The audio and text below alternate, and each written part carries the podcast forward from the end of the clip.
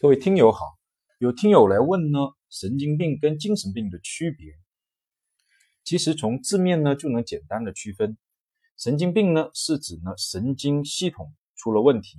主要是各种各样的原因导致大脑、脊髓、外周神经等神经系统呢受到了损害，从而导致神经系统的功能障碍。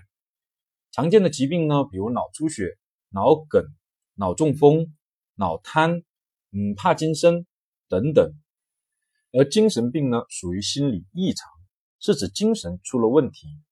是指呢个人的认识、情感、意志、行为等心理活动呢，今呢出现了持久的明显的异常，不能正常的学习、工作、生活，行为呢难以呢被一般人所理解，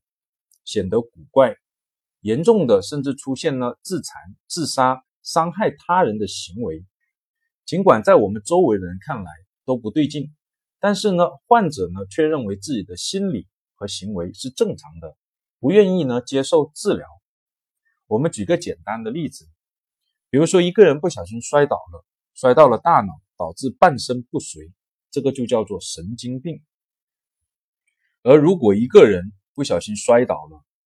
却坚信自己变成一条蛇，在地上爬来爬去，那么我们这就叫做精神病。听友可能会认为呢，这怎么可能？这呢，只能说明一点，那就是呢，你没有精神病，所以精神病人的世界你不懂。好，就讲到这，谢谢大家。